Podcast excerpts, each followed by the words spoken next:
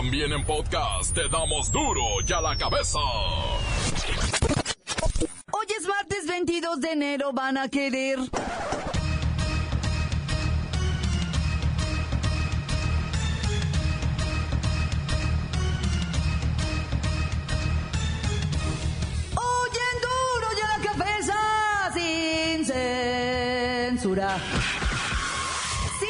Y por urgencia se firmaron contratos por 571 pipas con un costo de 85 millones de dólares.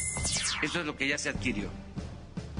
Son las 571 pipas con un costo de alrededor de 85 millones de dólares. Van a revisión 160 mil créditos de Infonavit que son impagables. Por ejemplo, muchas quejas que estoy recogiendo y estoy buscando la manera de eh, atender las peticiones de la gente, de muchos que tienen créditos en el Infonavit, de que pagan y pagan y pagan y pagan y nunca tienen sus escrituras. Eso se va a revisar. Diputada propone toque de queda para evitar feminicidios en Veracruz. Ser más conscientes de que estamos en riesgo y de que salir a la calle es delicado. Un toque de queda para que las mujeres no salgan después de las 10 de la noche. Yo nada más propongo, ¿por qué no? Como mujeres protegernos y dejar de salir nocturnamente, que es cuando más aparecen las personas que las roban, que las violentan, que, que les eh, lastiman físicamente por un asalto, por un... ¿Para qué exponernos? Congreso de Puebla eligió al priista Guillermo Pacheco Pulido como gobernador interino del estado. Si estamos divididos y queremos buscar la paz social, no vamos a alcanzar nunca la paz social. Pedir la colaboración de la población, de las autoridades, para lograr la unidad que necesitamos. Si somos unidos seremos fuertes, si somos unidos seremos libres, seremos dignos. Todos somos poblanos, vayamos por la unidad. La ex candidata presidencial Margarita Zavala registra libre ante el INE en busca de ser partido político. Ya le entendió a la estrategia, ¿no? Como cuando surgió Morena. Lo hacemos porque México nos necesita siempre y hoy exige una opción distinta. Mexicanas y mexicanos, no capitulemos, no nos resignemos, no nos acomodemos en la situación actual. Son tiempos en que los ciudadanos mexicanos debemos participar de manera libre, valiente, responsable y comprometida. Y la bacha y el Luisito con lo mejor del acontecer nacional. Con la sagrada misión de informarle. Porque aquí, usted sabe que aquí, hoy que es martes 22 de enero, hoy aquí, no le explicamos la noticia con manzanas, no. Aquí se la explicamos con huevos. Llegó el momento de presentarte las noticias como nadie más lo sabe hacer. Los datos que otros ocultan, aquí los exponemos sin rodeos. Agudeza, ironía, sátira y el comentario mordaz. Solo en duro y a la cabeza. ¡Arrancamos!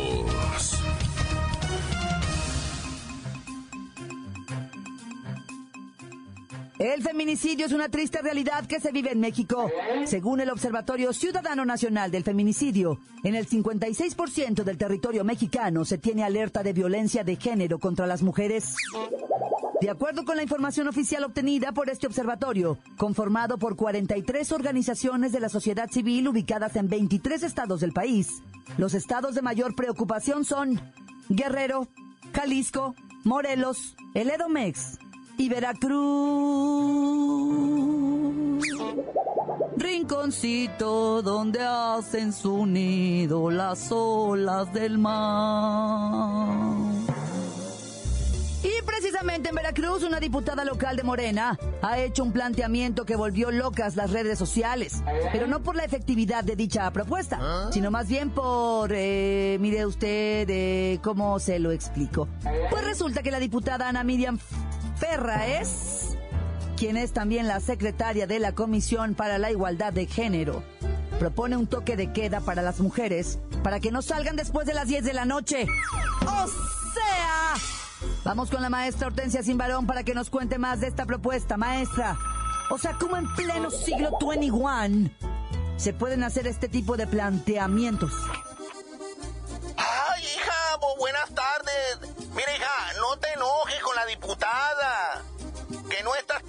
Saberlo, pero fue una de mis alumnas distinguidas, hija, ¿eh? Ahora entiendo, ahora entiendo. Pero ese no es el punto. A ver, ¿cuál es la propuesta de su alumna distinguida? Pues mira, Anita, porque así le digo yo de cariño, hija, ella opinó que es necesario un toque de queda para las mujeres del sexo femenino para que no salgan de casa, hija, después de las 10 de la noche. ¿Ah? Y si puede ser antes, pues mejor, hija. Mientras esto de los feminicidios se arregla y así evitar más mujeres en las estadísticas de los feminicidios. Y fíjate que yo también, hija, he estado pensándolo. Y un toque de queda para las mujeres sería una buena opción, hija. ¿No lo crees tú también igual, hija? Claro que no, maestra. ¿En qué siglo cree que estamos? Bueno, ni la pongo a contar porque ni contar sabe seguro.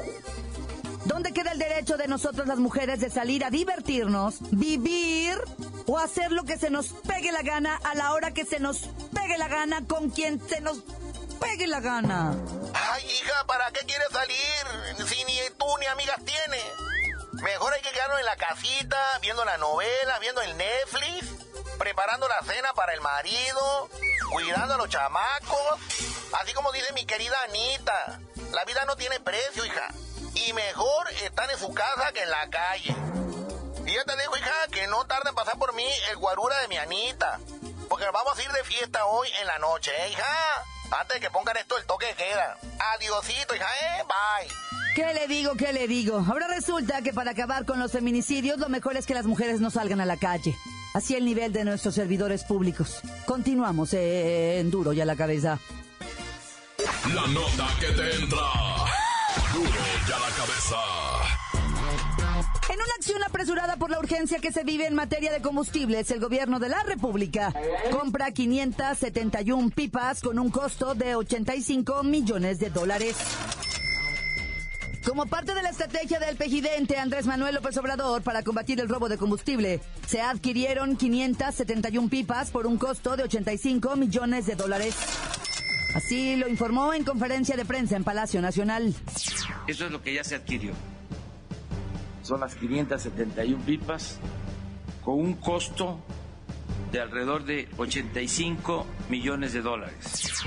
Esto nos va a significar disponer a finales de marzo de unidades para distribuir 116 mil barriles adicionales.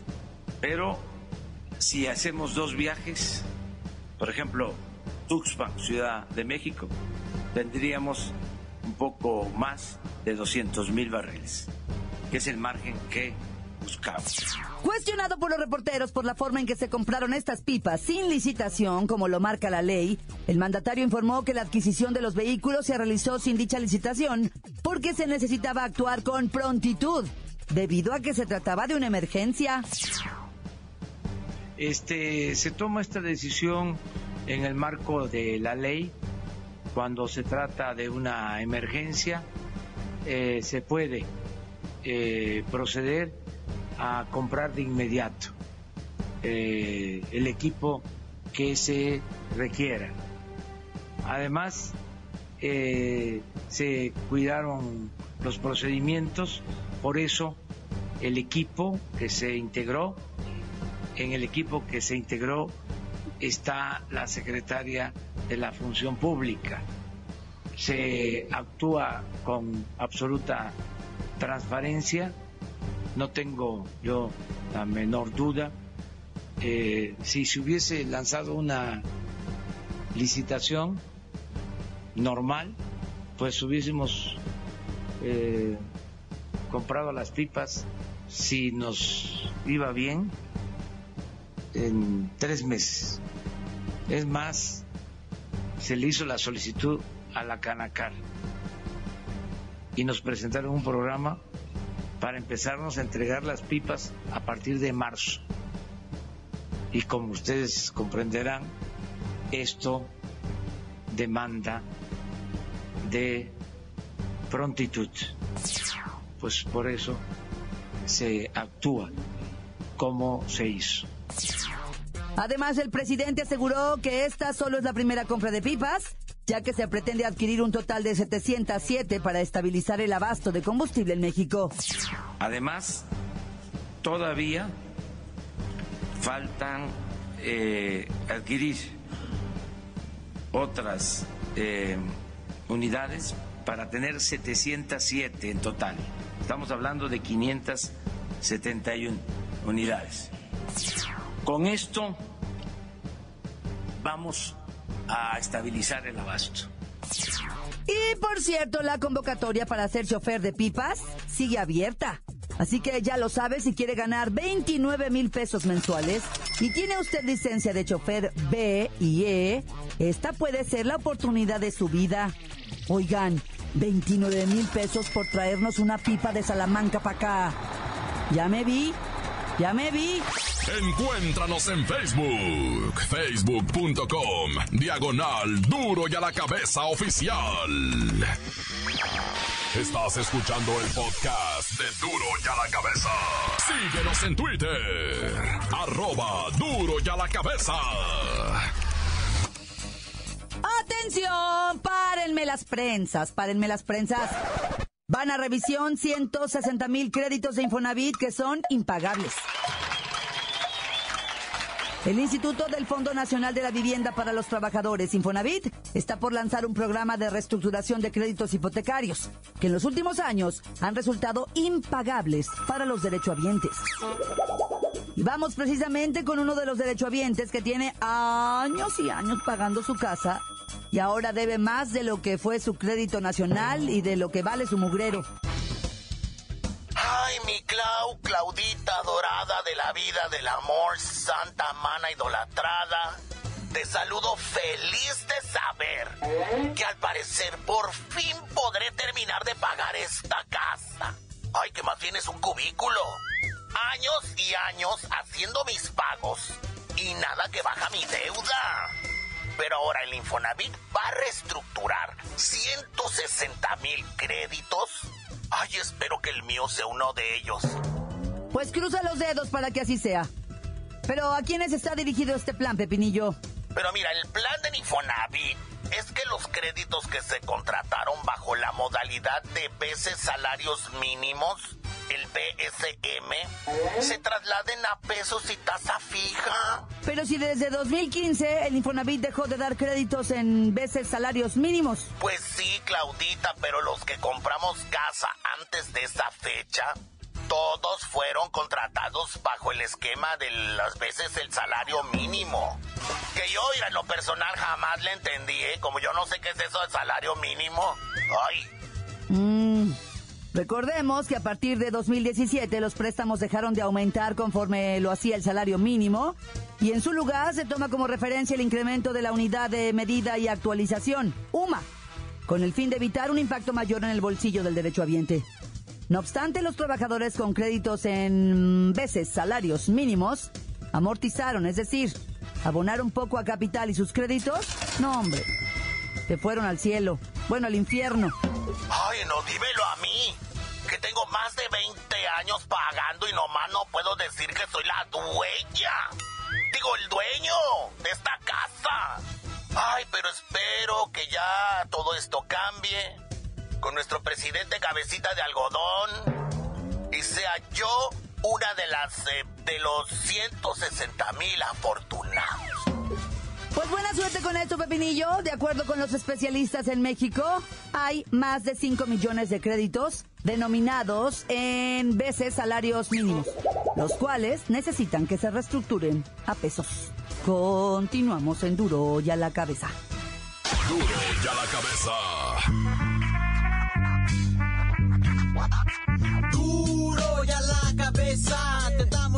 Noticias como nadie las da. Sin cuentas ni cuentos en vendos. Puras exclusivas, crudas y ya el momento nos explica cómo con manzanas, se explica con huevos. Te dejamos la línea, así que ponte atento. 664-486-6901. Aquí estamos de nuez. 664-486-6901. Aquí estamos de nuez.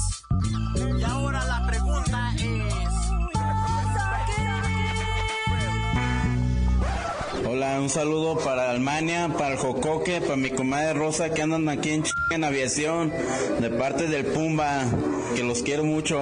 Un saludo para el escuadrón de perros que trabaja en las marchas y alternadores. Nomás están esperando que se hagan las dos para ponerse a pistear los muy cochinos. Y lo malo es que no invitan. Tan tan, se acabó, corta. ¿Qué pasó? Buenas tardes a toda la gente que nos escucha. Mandamos un fuerte saludo a, a toda la, la flota de Jarocha. Aquí les habla Odiseo del Mar, región 4, Abrón. Nos está llevando el viento, Abrón. Dale, mandamos un saludo también a los de tránsito, que Soledad Doblado, que nomás están pidiendo ahí para la mordida, Abrón. Ya se choca uno, Abrón. Están pide y pide todo el tiempo. Todavía no es 10 de mayo, pero pues le saludamos a la madrecita, ¿no, Abrón? Quiero mandar un saludo para todos mis amigos de y a la Cabeza, de parte de su amigo el Jarrochito del barrio. Y hacerle una invitación a mi novia Claudia Franco, a Lolita Meraz, a mi amigo el reportero del barrio, que se vengan a disfrutar del carnaval de Veracruz, que aquí no pasa nada. Y como dice mi gobernador, Veracruz ha cambiado. Tan tan, se acabó. Saludos para el Chipo que ayer se puso una pero sabrosa. Y saludos para el, el Alejandro, para el Chipmo, para el buen Robotín, para el Mariguas, para el, especialmente para el guapillo que está más guapo que nunca. Y para la señora de la comida que nos da muy sabrosa comida. Y también para Franco, la que nos está patrocinando sobre estos mensajes. Y saludos para el reportero del barrio que está con todo. Hola, les habla su amigo Conejo Blas, mandando saludos a todos los de Jalapa, especialmente los que están construyendo el colector San Bruno, que ya le echen ganas, que no la maten y que le digan a su patrón que les pague bien, porque hay mucha infección. Sale, saludo Franco hermosa, saludo al reportero del barrio que dice las noticias a todo dar. Gracias reportero por hacernos reír. Y a ti, Franco, por este programa. Saludos a todos, especialmente al Chipo, al Chimbo y al Robotín. Ya de pasado al Mariguas y el famoso Guapillo. Sales. Adiós, mis amigos. Encuéntranos en Facebook, facebook.com, diagonal duro y a la cabeza oficial. Esto es el podcast de duro y a la cabeza.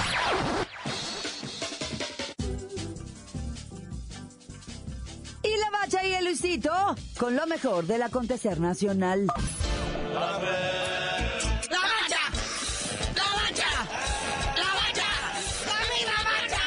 La bacha, la bacha, la bacha. ¿Qué hay de nuevo en el fútbol nacional? ¿Cómo que qué hay de nuevo, Luisito? Casi, casi esto se detiene porque está la jornada 3 de la Copa MX. Puros partidos de primer nivel, iniciando el día de hoy con el encuentro entre los cafetaleros de Tapachula recibiendo a los cimarrones de Sonora. Esto será a las 19 horas, 7 de la tarde. No, y te tengo uno peor. A la misma hora, si no quieres ver a los cafetaleros y los chicharrones, está el equipo de la franja, el Puebla, recibiendo al FC Juárez. El Puebla que pues, en liga no va muy bien. Y el FC Juárez, que cuidado con ellos, ¿eh? Es traen con qué. Y en un partido que parecería una repetición de la jornada 2, los tiburones rojos del Veracruz reciben a los lobos Buap. Sí, los Lobos Guap de Paco Palencia. Como bien dices, Luisito, se enfrentaron en un partido del Morbo así por quién se va al descenso, ¿ah? Y Lobos Guap le puso una tremenda revolcada a los tiburones rojos que están empeñados en hacer su gira del adiós. También en Copa de una vez. Y en lo que se considera una guerra civil en Guadalajara, los rojinegros del Atlas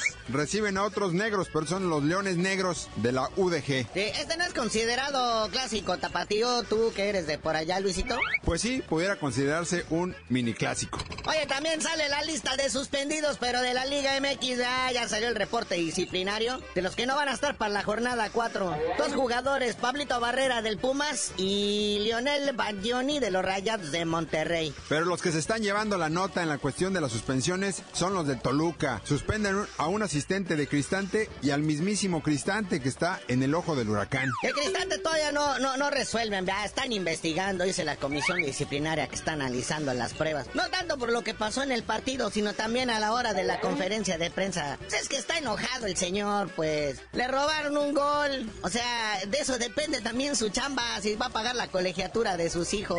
Si la señora lo va a dejar de molestar con la tarjeta de crédito. Claro que va a defender su gol. Y claro que va a salir molesto, no va a salir a la conferencia a decir, no, pues bien suave, ¿verdad? Nos robaron, pero pues hay que superarlo y pues estamos chidos, ¿verdad? Pero bueno, otro que creíamos que también estaba suspendido, pero en realidad solo está lesionado, es Rubén Zambuesa, de León, que al parecer estará fuera durante tres meses. Sí, este Rubén Zambuesa, ya ves que este es bien pleitero en todos lados, ¿verdad? Cuando estuvo en el AME, por eso lo sacaron por pleitero. Del Toluca también lo sacaron por pelionero. Acá en el León lleva tres jornadas, se agarró a cachetadas con el portero del Tijuana. Y al terminar el partido, y resulta que, a pesar de ser amonestados los dos al final del partido, todo el mundo pensaba, no, lo van a suspender, lo van a, ya que analicen las pruebas, lo van a castigar, que no sé qué. No, solito el karma se hizo el cargo de, no sé si pateó una pared o algo, o pateó una piedra el coraje y se le quebró un dedito del pie. Así que fuera de la actividad tres meses, don Rubén Zambuesa.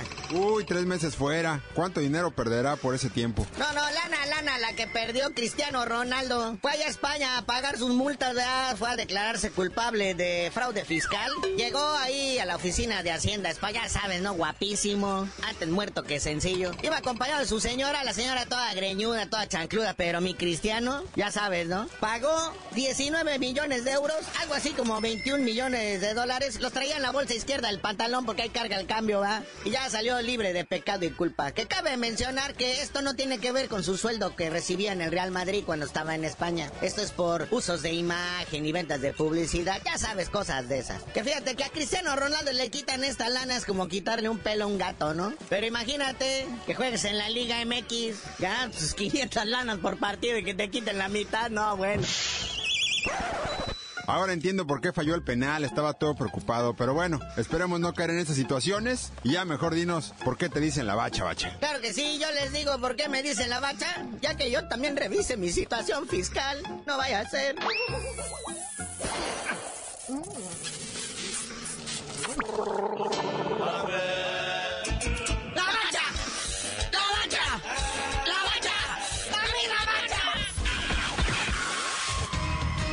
Hoy el tiempo se nos ha terminado. Le damos un respiro a la información, pero prometemos regresar para exponerte las noticias como son.